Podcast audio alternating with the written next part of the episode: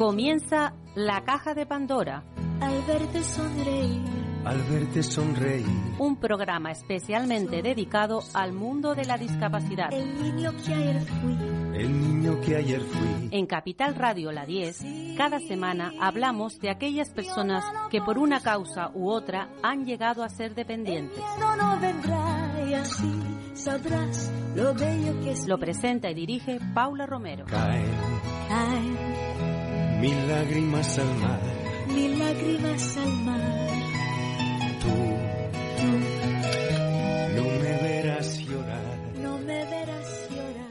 Hola amigos, aquí estamos nuevamente y, y cada vez más cerca de poder lograr, bueno, volver a, a la emisora. Tengo ya cita para poderme vacunar, con lo cual creo que si lo permiten las circunstancias, la próxima semana haremos el programa desde, desde la radio. La verdad que para mí será una gran satisfacción porque llevamos muchísimo tiempo mm, emitiendo de esta forma obligadamente, pero bueno, las cosas cuando cuando vienen así, pues hay que todos todos hemos tenido que sacrificar algo y, y en este caso nosotros también la radio ha tenido que sacrificar pues un programa que se ha hecho a través de del domicilio de, de uno de los de sus componentes y esto nos ha trastocado a todos, no solamente a la radio, a todos, a todos. Y hay un sector en el que está, mm, digamos, eh, está, está preocupado, más preocupado quizás que otros. Eh, es el sector de las personas que tienen pues enfermedades, ya pueden ser autoinmunes, o en este caso, que voy a hablar con una persona que tiene una cardiopatía, y que, bueno, eh, se ha pensado, cuando se hizo la vacuna, se, o las vacunas, se ha pensado en, en los colectivos que pueden vacunarse sin problemas, sin tener ningún ninguna pues digamos incidencia en ellos, que es muy poca la que está lo que está pasando, pero en las personas con enfermedades yo creo que no se practicó, no se pensó, no se organizó, no sé qué nombre darle. Pero está claro que mm, hoy vamos a hablar con una persona, Ana Carreño, que tiene una cardio- cardiopatía y que nos va a hacer partícipe de su preocupación. Buenos días, Ana. Buenos días, Paula. Bueno, eh, tú estás preocupada, ¿verdad? Hombre, sí, porque la vacuna llega a muchos sectores de la población, pero a los enfermos crónicos no nos llega. Claro. Claro. Y, y a ver, eh, es cierto que todos los muestreos que se han hecho, eh, yo creo que no no se ha no se ha hecho las pruebas en personas con con enfermedades como por ejemplo la, la vuestra, las las, las, la- las personas cardiópatas. Eh, ¿Tenéis vosotros mm, esa sensación de, de qué va a pasar o cómo cómo lo ves tú? ¿Qué, qué, qué inquietudes tienes? ¿Qué es lo que te preocupa? Mm, ¿Cómo te sientes? A ver, eh, en cuanto a cardiópatas, evidentemente hay muchas personas mayores que son cardiópatas, pero claro, las personas que somos jóvenes, que tenemos una cardiopatía, no se ha probado la vacuna en nosotros de una manera mm, efectiva. Eh. Sí que se ha puesto, mm, por ejemplo, vacuna eh, polémica de AstraZeneca a personas con cardiopatía, que son maestros, que trabajan en, en hospitales, bueno, en hospitales no, maestros que trabajan en, Sí, en la policía o algo así. Mm. Y de momento parece ser que está funcionando bien, pero claro, es muy indignante que te vacunen antes por tu profesión o por tu edad que por tu enfermedad. Porque Claro. claro, nosotros estamos en casa la mayor parte del tiempo. Claro, por el miedo al contagio, eh, tú eres de las que tienes que estar pues con mayor precaución, evidentemente. Sí. claro. ¿La profesión Yo- tuya cuál es? Yo doy, yo me dedico a la formación. Ajá, Entonces doy cursos, clases de, de idiomas, de, en fin, apoyo. Eso es lo que estoy haciendo este año. El año pasado pues ya hacía otras cosas, claro, tenía un trabajo fuera de mi casa. Ahora mi trabajo se tiene que hacer desde mi casa. lo estás haciendo a través de, o sea, un trabajo online. Sí, online y presencial con a lo mejor personas que que sé que son responsables, no sé. Claro, claro. Claro, el, el miedo de esto es mm, tropezarte con gente que no es capaz de, de, de guardar las normas que se han establecido y que en un momento dado pues te, te contagie. Tú que estás todo el puede- tiempo puede tratando de cuidarte. mm. Mm. Ahora mismo, eh, tú perteneces a una asociación, ¿no? La asociación de... Sí, yo presido la asociación de corazón AFAMS, que es de personas con cardiopatía y muerte súbita, personas que han pasado por una muerte súbita. Ajá.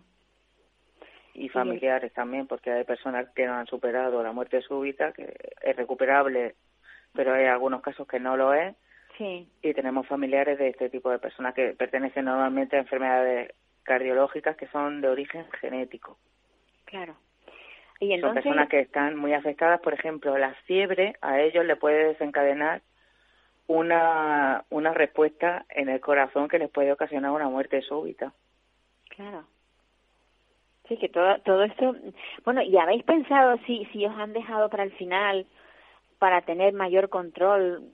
Es que, no sé, yo, yo es que, sinceramente, a ver, está, hay una cosa que está clara, y es que como han cambiado tantas veces de, de, de decisiones, tampoco tenemos nada muy muy concreto, ¿no? Que diga, esto va a ser así durante todo este tiempo, porque a medida que se ha ido viendo los resultados, se han ido haciendo cambios. Sí. Eh, y esto genera mucha incertidumbre. Claro, claro que sí, que genera incertidumbre, sobre todo en el colectivo, colectivos como vosotros. ¿Habéis eh, de alguna manera a través de la asociación promovido para que esto cambie, para que bueno que se tenga en cuenta este colectivo que es más vulnerable, ¿no? Sí, nosotros hemos hecho diferentes acciones como recogidas de firmas, hemos escrito al gobierno central, al gobierno regional, a todas partes para ver qué pasa con los cardiópatas, porque en la primera, en el primer protocolo de vacunación que salió el día 2 de diciembre, creo, sí, eh, en diciembre de, del año pasado salió, sí que estábamos puestos ahí como personas de muy alto riesgo y ahora no lo somos. Entonces, a mí me resulta un poco extravagante que se hayan incluido enfermedades que estaban en, en riesgo moderado o riesgo bajo y nosotros no estemos ahí, cuando se sabe que las personas con cardiopatías, pues evidentemente el coronavirus puede afectarnos más, porque ya tenemos el corazón dañado de, de serie, como así, como, por decirlo de alguna manera. De nacimiento. ¿Tú ahora mismo la comunidad autónoma tuya cuál es? Murcia. Tú de Murcia. Y porque sabes también lo que pasa es que mm, hay alguna que otra comunidad autónoma que ha hecho cambios también dentro, o sea, el gobierno central ha dado unas pautas generales, pero luego eh, alguna comunidad autónoma ha hecho sus propios cambios. Mm, Murcia no ha hecho ningún afán por, por, no se les ve ningún afán por cambiar de. No, Murcia no, Murcia se ha ceñido a lo que dice el gobierno y ya está. Lo único que dijo el consejero de Educación que eh, de, y de Sanidad que tenemos en Murcia fue que cuando se vacunaban las personas con cáncer. Y aún no ha llegado. Y eso es lo único, la única modificación, la única petición que este señor hizo, el consejero actual. Ya. Y entonces, dentro del calendario de, vacunación, ¿qué, ¿cuál es el puesto que tenéis? ¿Tenéis por casualidad algún puesto o no? Ningún puesto, nosotros iremos por edad o por profesión. Ah, por edad, claro, claro. Claro.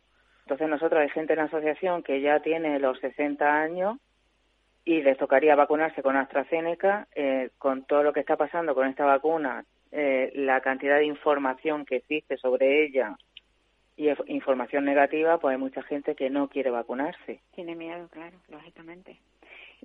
Porque también los medios de comunicación se están dedicando mucho a difundir solamente lo que pasa con esta vacuna en concreto, cuando se sabe que las demás vacunas también están causando bastantes problemas.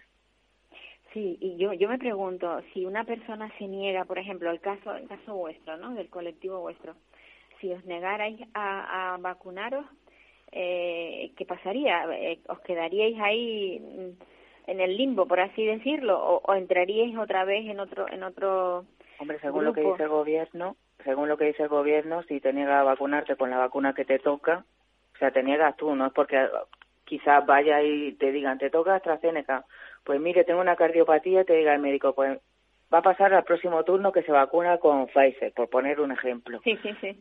Pero si tú te niegas y no te dan otra solución, te tienes que esperar a que se haya vacunado todo el mundo para volver a entrar al turno de vacunación. Madre mía. Y con, y con claro, al final te están algunas pero- personas que no quieren vacunarse se están viendo con un poco de presión. Seguro. Y, una cosa, eh, el, el hecho de tener vosotros como tenéis, porque claro, tú puedes acreditar cuál es tu enfermedad y el hecho de haber salido en la, o sea, que cuando se habló, como decías tú, a principios del año pasado, de cuando entramos en la pandemia, que el, el grupo de personas de riesgo también estaba dentro de ese grupo, las personas con cardiopatía, teniendo como tenéis, pues, eh, acreditación de que sois cardiópatas, eh, eso no sería un, una lo suficientemente contundente para cuando te vayan a vacunar de la vacuna que tú crees que no te va a venir bien eh, argumentarlo No, o, no los lo has consultado con, con en ningún lado. A ver, lo que está pasando es que cuando las personas que se tienen que vacunar con una vacuna que no les gusta, por poner, por decirlo así llanamente, se lo preguntan al médico y el médico está recomendando que mejor eh, cualquier vacuna que ninguna. Y es cierto, y eh, así, porque nosotros tenemos un riesgo bastante alto de, por ejemplo, sufrir trombos, sufrir otro tipo de, de efectos muy peligrosos con, más que más con el coronavirus que con la vacuna. claro Entonces, Claro. claro, esto ya es riesgo-beneficio. sí Y sí ya eres es- tú quien tienes que poner tu riesgo-beneficio en un lugar. Sí sí ponerlo en la balanza y decir qué es lo que me va a beneficiar más esto o esto otro Exactamente. Pues sí, la, la verdad que es, es bastante complicado, es muy complicado. Pero claro, permanecer toda la vida encerrada sin vacunarte, que es, es Sí. todo tan, tan difícil, tan difícil que es que no sabemos qué hacer. Porque eh, yo, yo no solamente pienso que tengan miedo los que, los que tienen eh, enfermedades, No, todo el mundo tiene miedo. A mi madre le toca vacunarse en dos semanas y tiene miedo. por eso. Y es una persona sana, o sea, Por eso, por eso, que es algo que no, que como llevamos tan poco tiempo de, digamos, de estudio sobre, sobre las vacunaciones, el estudio se está haciendo ahora, se está, ahora es cuando nos estamos dando cuenta de lo que, de, bueno, de las reacciones que se tienen y demás, y ya la, la cosa no es, no es fácil, es, es mucho Pero- de pensar. Sí, pero esto puede Ay. pasar con cualquier medicamento o cualquier cosa. O sea, las Sí. personas que tenemos enfermedades que nos tenemos que medicar, pues sí que sabemos que los medicamentos no, no son, o sea, no es un caramelo que te tomes, tiene reacciones Sí, adversas. todos tienen reacciones, hay que, hay que tener en cuenta eso, eso, eso es cierto. Tú tienes una medicación fija. No, yo, por suerte, no. Hombre, pues De- suerte. eh, a nivel cardiovascular no tengo medicación por otras cosas, pero a nivel cardiovascular no. Pero sí que conozco gente de mi misma edad que está tomando 10 pastillas al día, 15 pastillas al día. Y claro, Claro, yo me imagino, por ejemplo, las personas que tienen marcapasos, mm, que su que su corazón depende de ese del funcionamiento de ese aparatito. sí, Mm, yo no sé, tengo uno. Tú, tú tienes uno. Sí, yo tengo uno desde hace 12 años. Ujú. O sea, que eras, eras muy jovencita cuando te pusieron el, Sí, el marca el marcapaso. Vale, y entonces tú no, o sea, no necesitas no necesitas medicación teniendo el marcapaso? no, por suerte no, porque lo que yo tengo, eh, yo estoy operada de corazón desde que tenía 7 años, pero yo lo que tengo como recuerdo de la operación es un problema eléctrico. Mm, Pero ya ni hipertensión ni nada, también me cuido bastante. claro, claro. No tengo nada, no tengo ninguna afectación distinta. La operación fue muy bien y al final quedé bastante bien. Solamente por una bradicardia me bajan las pulsaciones muchísimo. Y entonces necesitas ese motorcito para Sí, y, yo entonces necesito ¿qué- qué- para funcionar. ¿Qué cuidados necesitas tú? O sea, tú tienes una revisión, o sea, tú eres dependiente, digamos, de, Sí, de, de- claro, de- de sí, ese tengo- aparato. y, Yo tengo y- mi revisión de cardiología eh, todos los años para verme Sí. el corazón y luego tengo mi revisión del marcapasos para solamente ver cómo está funcionando el marcapaso. y ese marcapaso viene con una batería, ¿no? Sí. ¿Y cada, eh, cada cuánto tiempo te la renuevan? Yo la última vez fue a los seis años, pero porque rompí el marcapaso. Mm, Y ahora mismo, pues no sé, me quedará batería para otros tres o cuatro años. No, no, Nunca se No sabe, porque a veces se gasta más, a veces se gasta menos. y no el control y el control eh, Ana para para saber si el, si la batería del, del que te está sustentando el corazón está perfecta tú tienes algo que lo pueda controlar o tienes que ir al, a un hospital para que te controlen ellos Yo en mi caso voy al hospital para que me lo controlen ellos. ya. Yo en mi casa no tengo ningún aparato remoto, porque tampoco quiero tenerlo. Yo prefiero ir al hospital que me controlen ellos y me digan. y con qué periodicidad tienes que ir al, al, al hospital para ver cómo va funcionando Por suerte, en, lo- en los últimos años, una vez al año, pero ha habido veces que he tenido que ir cada tres meses. porque tú notabas que funcionaba mal o cómo es la cosa No, yo no lo notaba, lo notaban ellos. Me hicieron una revisión, vieron que no estaba funcionando bien y, cada- y hasta que consiguieron dar con la programación, pues tenía que estar cada tres meses yendo. Ya, ya. O sea que si el aparato deja de funcionar o funciona mal, tú no lo percibes, Sí, cuando deja de funcionar sí se percibe. lo notas.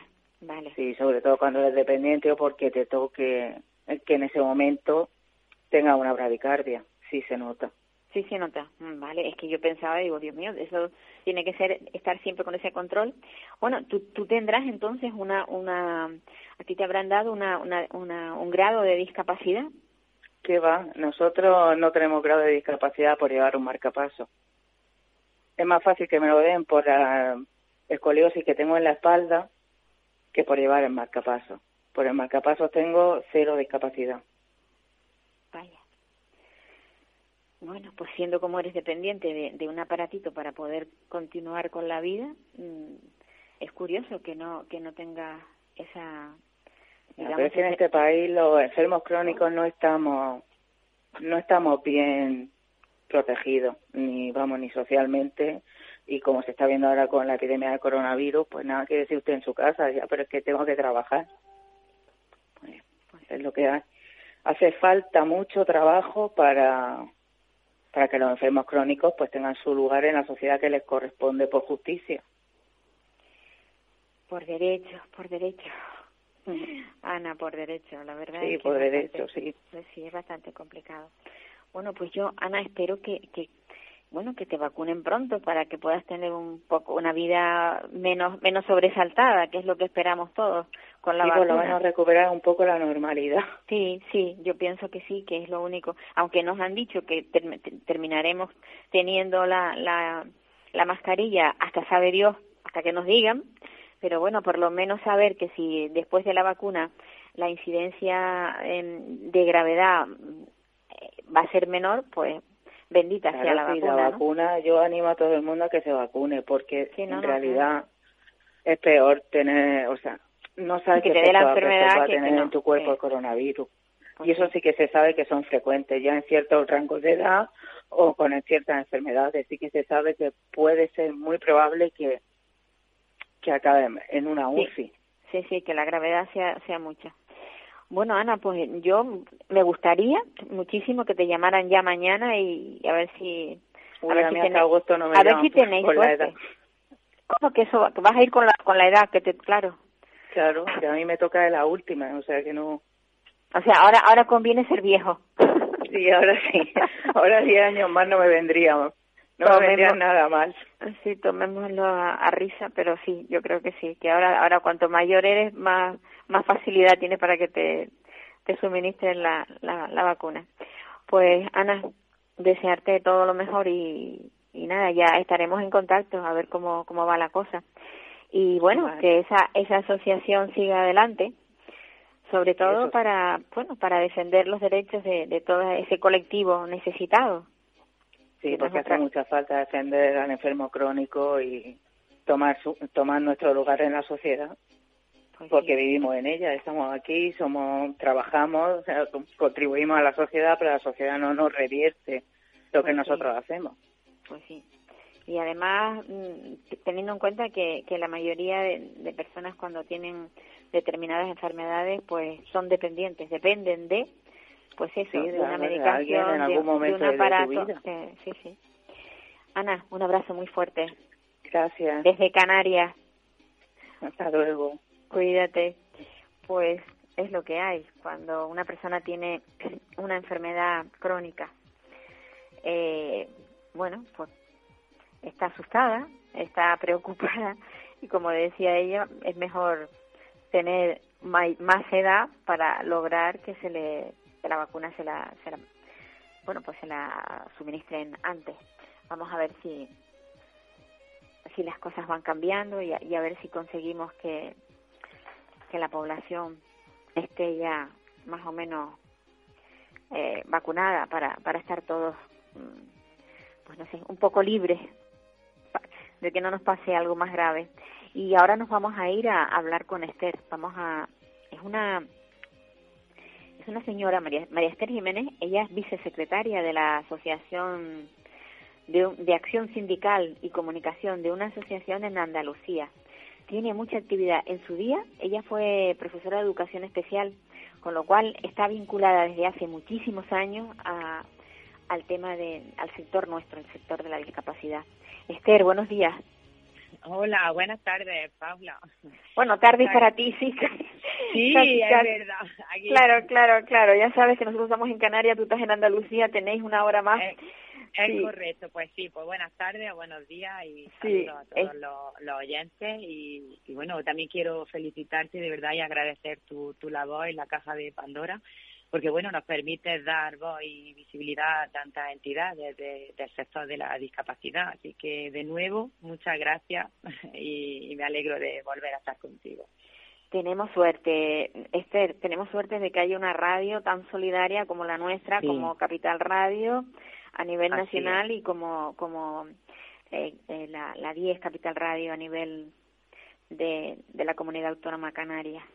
La verdad es que es es cierto, no, no hay muchas radios que tengan programas como el nuestro, es la verdad. No, hay que decirlo a menudo porque es cierto. Hay que decirlo, sí. Sí, sí, y además ahora nosotros justamente en este mes tenemos ya los, cumplimos los 11 años de programación ininterrumpida. Hemos estado siempre aquí detrás de, de del micrófono y incluso ahora, fíjate, ahora, ahora ya decía yo en el comienzo del programa que probablemente me vacunen ya en, en un par de días y digo, bueno, volvería a la radio cuando ya me hayan vacunado. Sí, pues sí. y lo haremos desde ya. Esther, los proyectos que tiene que tiene la acción sindical ahora mismo, eh, ¿cuáles son? Porque no paráis, ¿eh? Sí. No, pues mira, le, le, contamos un poco a los oyentes porque, bueno, para que sepan un poco de dónde nos situamos. Eh, esto nace desde CECIE, ¿vale? Desde el Sindicato mm, Independiente de Educación. Eh, CECIE, mira, eh, trabaja un sector eh, único y especial. Eh, y explico por qué. Pues porque eh, en este caso representa el lado más humano y, y respetable de las personas con, con discapacidad. Eh, y FECIE, pues bueno, siendo, eh, siendo la base y el pilar fundamental de, de FECIE, la educación, ¿vale? Como, así como, como en la vida misma. Pues entramos en los colegios de educación especial y, y por ende, pues en los centros de atención a, personas con diversidad funcional. Y bueno, pues como profesionales de estos centros eh, apostamos por lo más importante para nosotros, que es dar visibilidad a la labor vocacional de los, de los trabajadores. Consiguiendo así pues bueno eh, abrir las puertas a los abrir las puertas de los centros a la sociedad y, acercarnos cada vez más a la inclusión social. Y, y ahí he metido esta pequeña introducción pues para bueno para, para que sepan los, los oyentes que esta entrevista surge porque bueno tú conoces nuestro boletín de discapacidad mensual y, y es por lo que nos propones que, que lo presentemos pues, pues esta, este es el único propósito de, de, este boletín y de toda la acción sindical que, que nosotros hacemos, porque, bueno, sí, somos sindicatos, pero como he dicho antes, tocamos el lado más humano y, y respetable, ¿no? Que es la, la discapacidad. En este Oye, una cosa, Esther, ¿a este sindicato puede pertenecer cualquier persona que se dedique a la discapacidad? Tra si trabaja, por ejemplo, en la enseñanza pública, ¿puede pertenecer o no? ¿O tiene que pues ser forzosa? Mira, Paula, es, tan específico que es un sindicato de la enseñanza concertada y atención a personas con discapacidad. Entonces, eh, llevamos principalmente esos dos convenios y, bueno, que, que, para dar visibilidad y tal, nosotros nos ofrecemos a, todo, ¿no? Eh, no tiene por qué ser concertado. Pero es verdad que, bueno, que nosotros nos centramos en el movimiento asociativo, ¿vale? En todas las entidades y, asociaciones de, de atención a personas con discapacidad. Entonces, a raíz de ahí, pues surge ya hace cuatro años un boletín mensual eh, de discapacidad en el que publicamos pues todos los meses centros de, todas las provincias de Andalucía. Ahora mismo estamos hablando de este proyecto eh, específico de, Andalucía. En este boletín pues recogemos noticias de, pues, de las redes sociales, de su página web mm, y agregamos siempre el enlace correspondiente. Eh, teniendo como único propósito mostrar el centro o, asociación o algún proyecto específico que tenga o alguna actividad puntual, ¿vale? Eh, solamente ese es el propósito principal. De hecho, ya son los mismos centros los que ellos mismos ya nos conocen, ya son cuatro años y, nos van mandando noticias, ¿no? Nos van diciendo, para el boletín del mes que viene, pues mira qué noticias hemos hecho o una actividad eh, específica del centro, en fin, que la único, el único propósito es ese, dar visibilidad y lo hemos conseguido con este boletín. Es algo único. No tenemos conocimiento de que nadie esté haciendo algo así de manera totalmente altruista, y mucho menos ningún, ningún otro sindicato.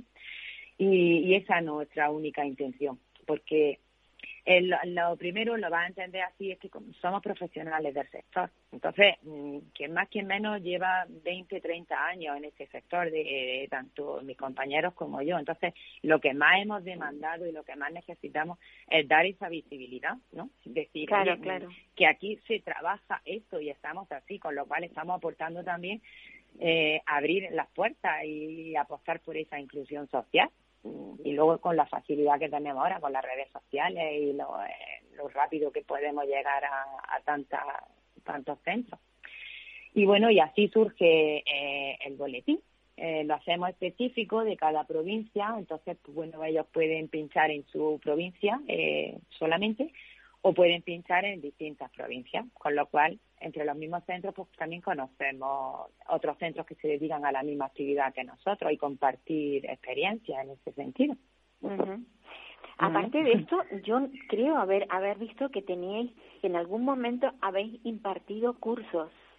Sí, sí, la, la verdad que también. Claro, porque eso también es importante, abrir o sea, dar, publicidad de lo que se hace, pero también formar a personas que estén inquietas y que sepan, o sea, que tengan inquietud por, por ampliar conocimientos dentro del mundo de la discapacidad.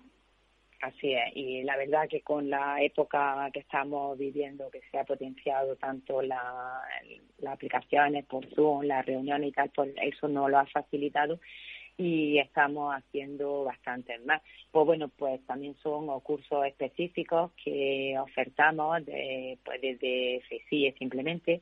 Ofertamos también cursos desde el CES, que es el Consejo Español para la Discapacidad y la Dependencia. Eh, somos miembros y también participamos con ellos, colaboramos. Ellos también aportan mucho temario para este sector. Y, y ahí aportamos pues lo que se va demandando, lo que vamos viendo más necesario, ¿no? Eh, ahora, por ejemplo, tenemos para el 26 de este mes, eh, hacemos las cuartas jornadas eh, compartiendo experiencias, esto es a nivel nacional, y con el eslogan de la inclusión desde el movimiento asociativo. Y, y bueno, y, y, sí referirte, porque es curioso, porque en estas cuartas jornadas participa la Asociación APROSUR de Las Palmas. Ajá, sí, sí, sí, sí. Sí, con esto te digo que bueno que la intención también es participar todas las comunidades autónomas y, y en estas pues bueno participa esta asociación. Así claro que, no se quede solamente en el ámbito de la de la comunidad vuestra, la de Andalucía, sino que que se amplíe hacia otras comunidades, claro.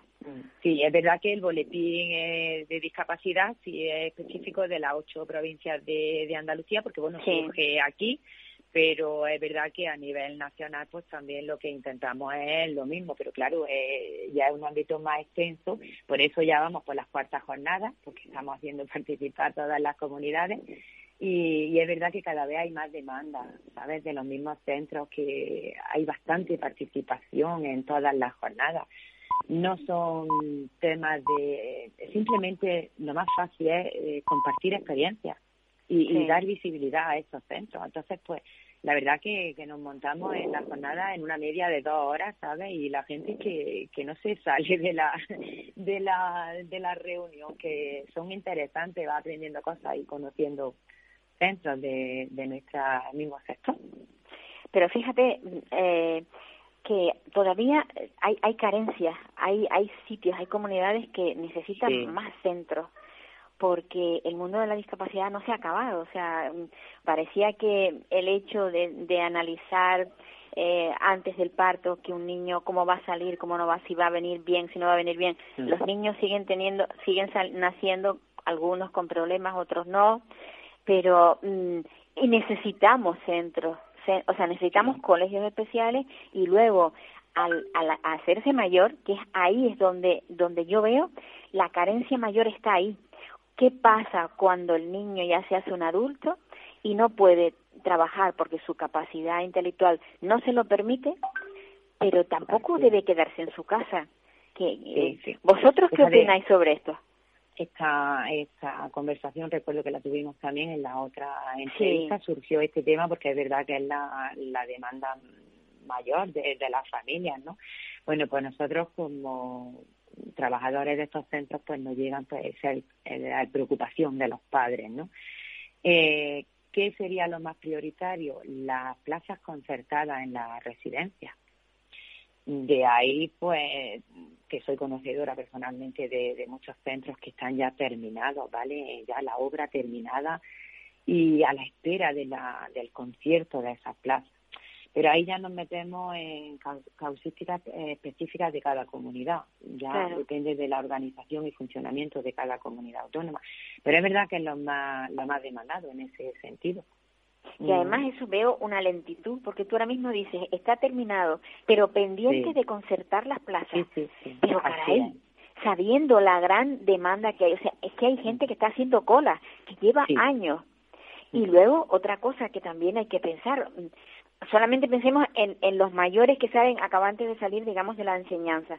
Pero ¿y aquellos que ya tienen 50, 60 años, que sus padres están al borde de, de, de fallecer? ¿Qué pasa con esos chicos? ¿Dónde van? Ahí, ahí, ahí pues esa, esa, es la única salida, la residencia. Hay una residencia, hay poquitas, hay poquitas todavía, pero deberíamos de, de apostar también por esto. En esas residencias en las que entra el padre o la madre o ambos con la con la persona con sí que se dan casos se dan casos sí sí sí, sí y, y, la verdad que cada vez estamos oyendo de más y, y, esa sería la alternativa no porque si no lo pueden atender en su casa por qué se tienen que separar de ellos o sea, pueden estar en esa residencia en las que hay cabida para para el familiar y para la persona con discapacidad. O sea ese sería eh, el final sería lo ideal sí sería lo ideal. Efectivamente. Entonces por eso es por lo que debemos apostar y bueno, de ahí pues el movimiento asociativo que, que apueste por estas residencias, que me consta que, que es su prioridad, que lo está haciendo, pero a la vez también tenemos que, que luchar porque haya más plazas en las unidades de día, en los centros ocupacionales, sí, sí, sí, sí. Eh, en poder también abrir puertas a los centros especiales de empleo, eh, los que tenemos específicos nuestros de nuestras asociaciones, llamamos, llamémoslo empleo protegido, ¿no? En fin, es darle salida a todas las etapas de, su vida. Pero, pero siempre dentro de una inclusión social, ¿sí? ¿por qué no? Sí, claro que existe y claro que apostamos por ella. Pero es verdad que necesitamos un, ambiente más, más apropiado para ella. Sí, más propicio, sin duda, sin duda. No sé, no sé cuándo, cuando, cuando todo, o sea, cuando por ley todos tengan sus derechos eh, cubiertos, ¿no? Que, que estas personas que nacen pues con estos problemas. Y no solamente que nacen porque ya sabemos que hay personas que precisamente tienen una discapacidad después de, haber vivido muchos años porque las, las discapacidades sobrevenidas también existen. Entonces yo sí lo que sí veo es que dentro del mundo de la discapacidad la parte que está más más desprotegida es la, la que corresponde a la discapacidad intelectual. No sé si vosotros desde, desde esa eh, acción sindical lo podéis percibir igual. Sí, sí, vamos, dentro de nuestras asociaciones que nosotros llevamos entra todo tipo de, discapacidad, pero es verdad que la, la principal es la discapacidad intelectual, empezando desde el colegio, pues ya vamos encaminando a los chavales dependiendo de su de su capacidad, vamos a dejar de hablar de discapacidad, pues dependiendo de su capacidad, pues va a pasar a una unidad de día o a un centro ocupacional. Y desde el centro ocupacional va a pasar a un centro especial de empleo. ¿Por qué? Pues porque es verdad que estamos hablando de una discapacidad intelectual, no física. Sí, sí, sí, Y puede hacerlo, tiene que tener alguna, tiene que tener esa capacidad. Y entonces lo que sacamos punta a esa capacidad concreta y lo vamos enfocando a un centro especial de empleo dependiendo de distintos ámbitos laborales. Y ahí es donde le intentamos dar esa salida laboral, esa inclusión en la, ¿vale? Al mundo pues laboral. Esther, siempre es un placer hablar contigo porque, bueno, porque nos pones, eh, pones los puntos sobre las CIE. ¿Qué se dice? Cuando, cuando habla, sí, ¿sabes qué pasa? Que la mayoría de la gente mm, conocen la discapacidad porque hay al lado suyo, sí, un vecinito que sube y baja con su mamá, o, eh, o, o en el colegio hay un niño que sí, pero una vez que pase determinada edad, ya ese niño se pierde, ya no lo vuelves a ver, pues porque ya no, tiene, no tienes capacidades para seguir, digamos, con el con la enseñanza, digamos, que va llevando su niño, ¿no? El, suyo, el suyo propio. Y entonces el, el, el mundo de la discapacidad está como todavía está como oculto. O sea, es que incluso a pesar de haber un programa de estas características, mucha gente ignora lo que es la discapacidad. Mm. Por eso, por eso te hago hincapié desde, desde ¿vale? Porque es verdad que, trabajamos en ese sentido, ¿no? En el lado más humano y respetable de las personas con diversidad funcional. Entonces, por eso lo considero yo como sindicato único y especial en ese sentido. Estamos, pues estupendo. Eh, trabajando en ese sentido. Muy bien. Un abrazo muy grande. Muchísimas gracias. Desde Canarias hacia Andalucía. Ah, efectivamente, y desde Andalucía y, el resto de España. Un abrazo y muchas gracias. Pues venga. Bueno, pues después de hablar con, con María Esther, ahora tenemos tenemos otra otra Ana. Eh, vamos a hablar con, con Ana Rodríguez. Ella es una persona que tiene una enfermedad autoinmune y bueno, es una persona con bastante conocimiento, es bioquímica y, nos va a hablar de su preocupación dentro del tema que nos está, pues, digamos, amargando a todos. Y la expresión es buena, amargando, porque yo creo que la mitad de, la mitad no parte de, del, yo creo que el 90% de en el mundo eh, está amargada con el tema de la COVID. Bueno, pues aquí tenemos a Ana y nos va a, bueno, a, hablar un poco sobre esa, esa inquietud que tiene ella como persona eh, eh, con una enfermedad, como decía yo, auto, autoinmune. Hola Ana. Hola, buenos días. Bueno, yo eh, empecé el programa hablando con, con otra Ana, Ana Carreño, con una cardiópata, y bueno, ella hablaba de, de, de sus problemas como cardiópata, incluso comentaba que, que está todavía sin vacunar, que, bueno, las preocupaciones que tienen las personas cuando tienen una enfermedad. ¿Tú como, en qué, en, o sea, en qué estado estás tú ahora mismo? Vale, bueno, pues mi situación es la siguiente. Yo tengo una enfermedad autoinmune, tengo esclerosis múltiple, eh, que bueno, me la diagnosticaron hace ya 20 años y estoy con un tratamiento inmunodepresor.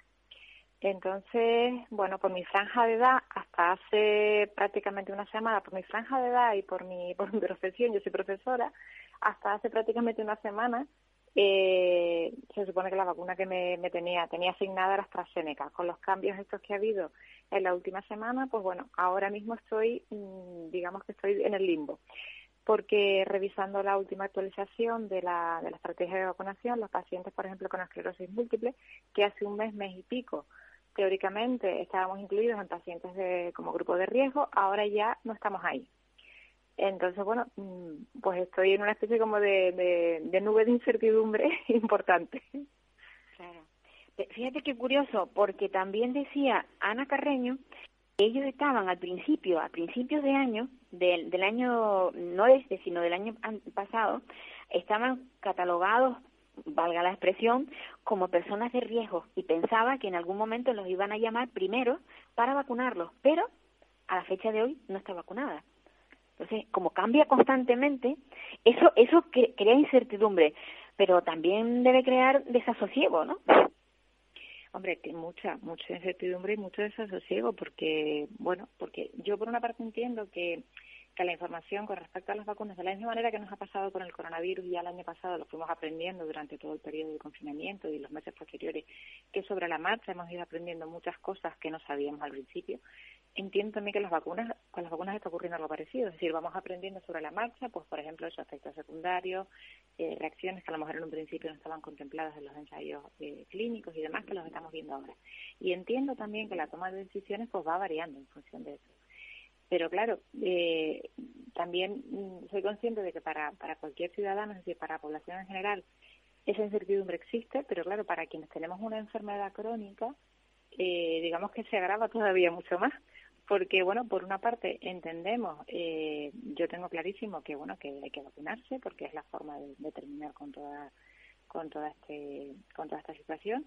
Pero claro también eh, dada mi situación pues quiero tener una cierta seguridad de saber que cuando me vacune y con la vacuna con la que me vacune me va a sentar bien no entonces bueno pues estás ahí como en esa estás todo el día mm, con una necesidad de información brutal buscando en todos los medios de comunicación, metiéndote revistas especializadas, buscando, bueno, por supuesto, todas las fuentes que tienen con el Ministerio, con la Consejería de Sanidad del Gobierno de Canarias. Estás buscando información permanentemente un poco para ver, eh, pues eso, cuándo te toca y con qué vacuna te toca. Y si a lo mejor bueno, pues, pues corresponde a aquello que, que puede ser lo más adecuado para ti. Entonces, bueno, pues estamos ahí.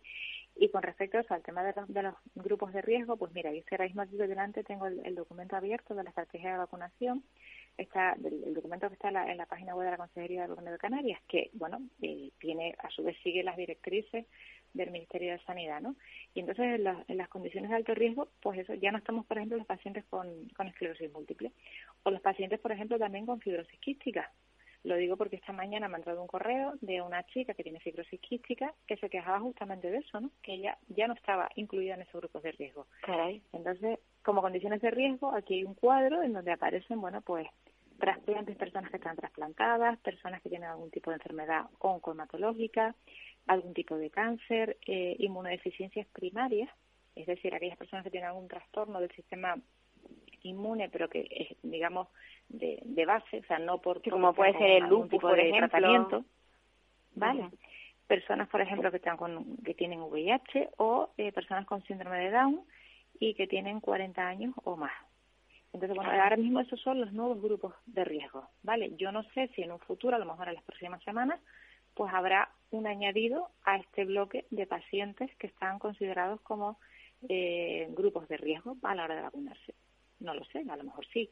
Pero bueno, de momento, pues eso, como, como estás con esa sensación de, de, eso, de incertidumbre, de no saber si va a cambiar o no va a cambiar los criterios y, y una cosa, porque hablando antes de antes de, entrar en la antena, hablábamos de que eh, mm, las, o sea, los muestreos que se han hecho o las pruebas que se han hecho eh, con las vacunas eh, no se han incluido personas con enfermedades. Por ejemplo, ustedes, las personas que tienen esclerosis múltiple, no saben si las vacunas van a venirles bien o no porque no hay ningún antecedente, o sea, no hay un muestreo con, con, con personas con esta enfermedad, ¿cierto? No, a ver, en general, en general las vacunas, y ahora estoy aquí con otro documento, que en este caso es de la de la, Federación Internacional de Esclerosis Múltiple, que es un poco también la referencia que tenemos aquí, en, bueno, los pacientes de esclerosis múltiple, en su momento nos, nos mandaron una, una información eh, consensuada de la donde estaba también implicada la Sociedad Española de Neurología, que a su vez también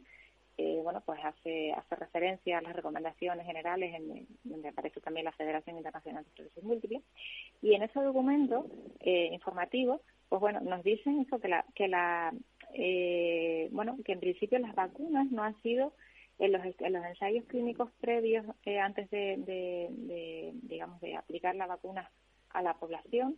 Eh, en general, mm, bueno, pues las personas que han participado en esos ensayos clínicos, eh, pues a priori no tienen esclerosis múltiple, por ejemplo, ¿no? O, o si la tienen, bueno, pues no hay datos realmente de cuántas personas de las que participaron en los ensayos clínicos eh, podrían tener esclerosis múltiple o algún otro tipo de enfermedad, de patología, por ejemplo, autoinmune. Entonces, realmente eh, no hay datos eh, no hay datos sobre, además de hecho estoy aquí con el párrafo abierto, lo estoy leyendo ahora mismo, dice por lo que aún no se dispone de datos sobre la seguridad y la eficacia de las vacunas específicamente en pacientes con esclerosis múltiple.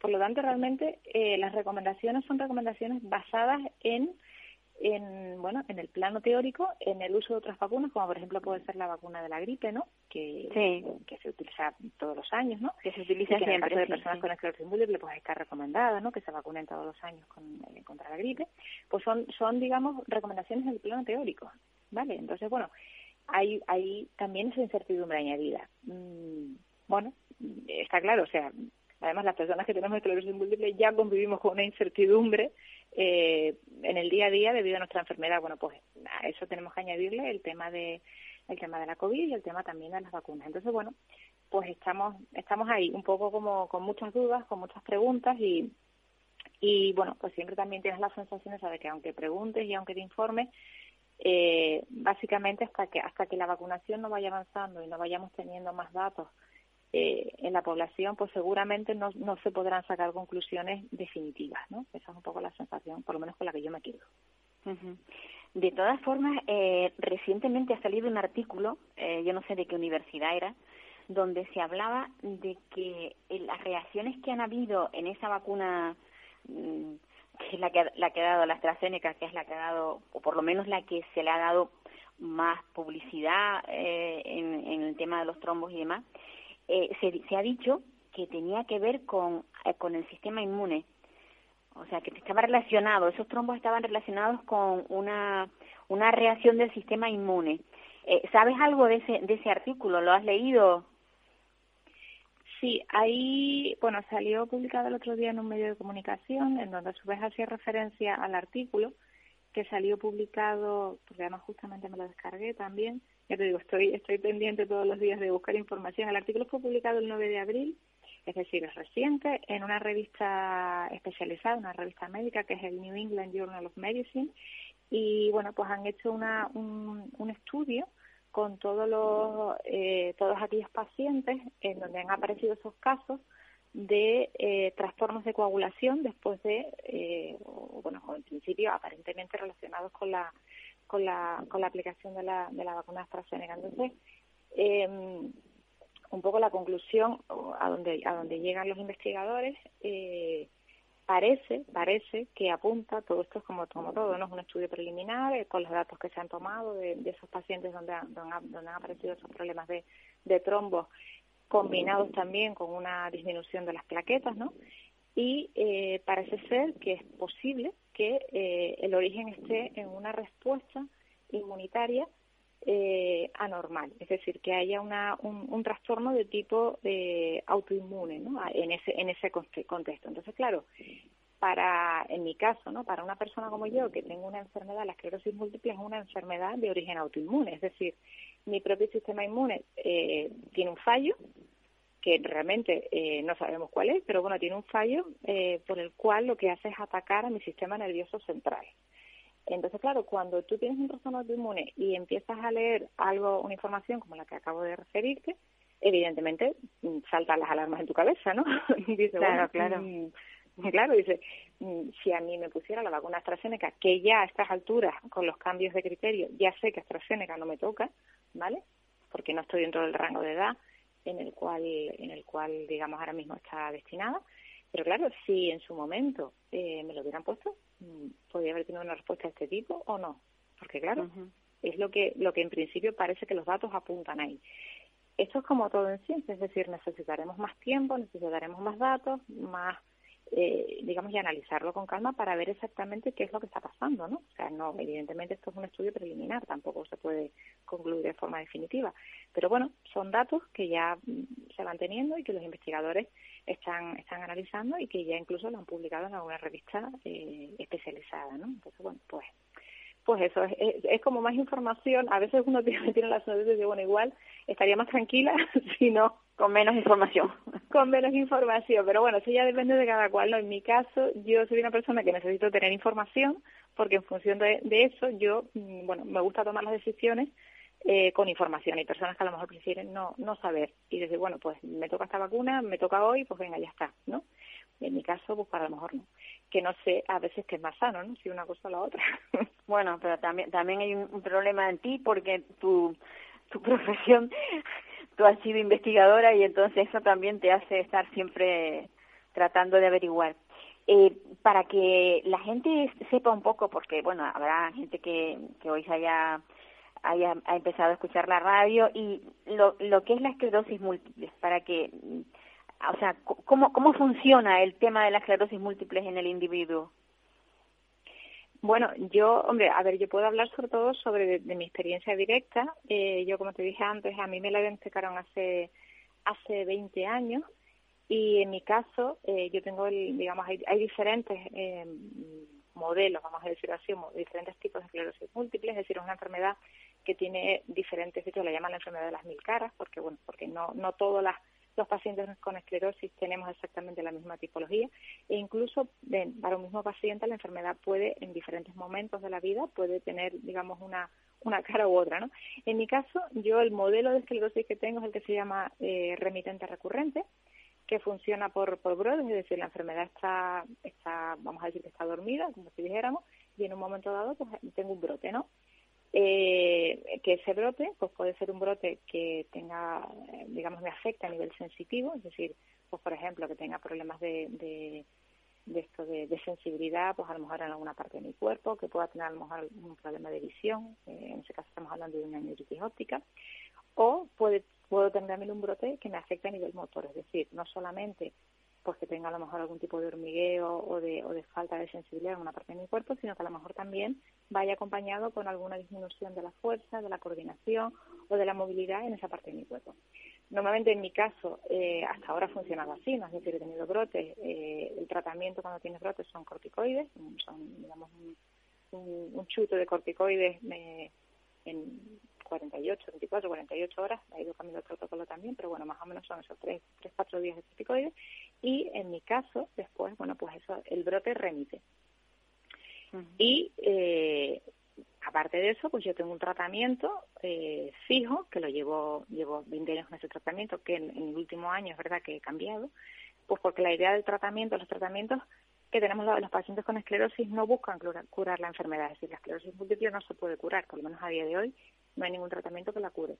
Lo que sí hace es, son, son, tratamientos que se llaman modificadores de la enfermedad. Lo que sí intentan es eh, ralentizar la marcha de la enfermedad, es decir, en mi caso, por ejemplo, que funciona con brotes, la idea de la medicación que yo tengo fija es intentar que los brotes eh, se distancien lo más posible en el tiempo y intentar que los brotes sean lo menos eh, virulentos cuando los tengo, porque de esa manera lo que se garantiza es que eh, la discapacidad que el paciente puede ir adquiriendo pues no sea no vaya digamos no evolucione de forma rápida sea algo digamos que vaya de forma lenta.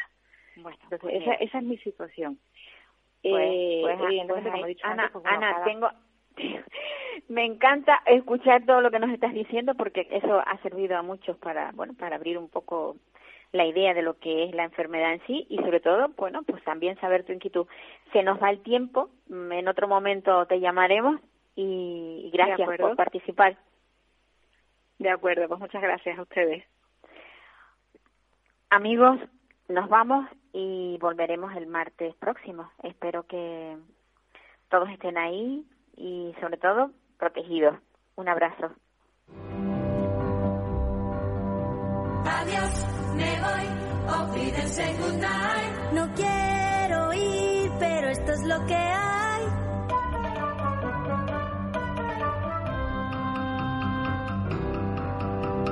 Adiós, me voy, olvídense nadie. Adiós Adiós, a usted, usted y usted.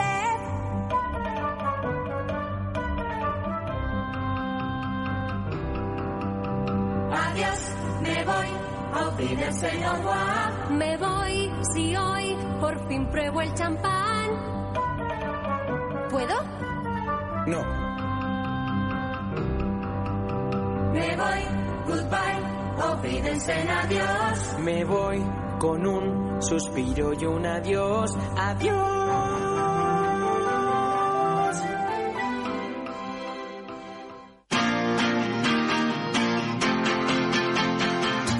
Capital Radio, Música y Mercados.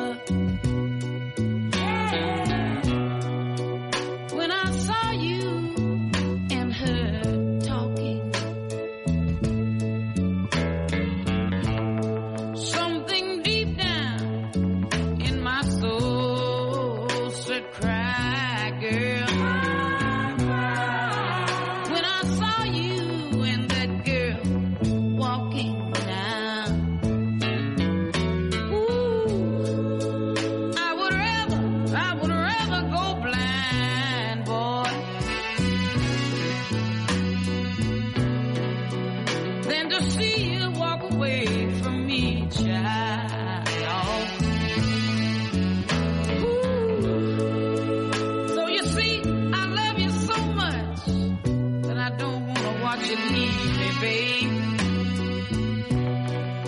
Most of all, I just don't, I just don't wanna be free.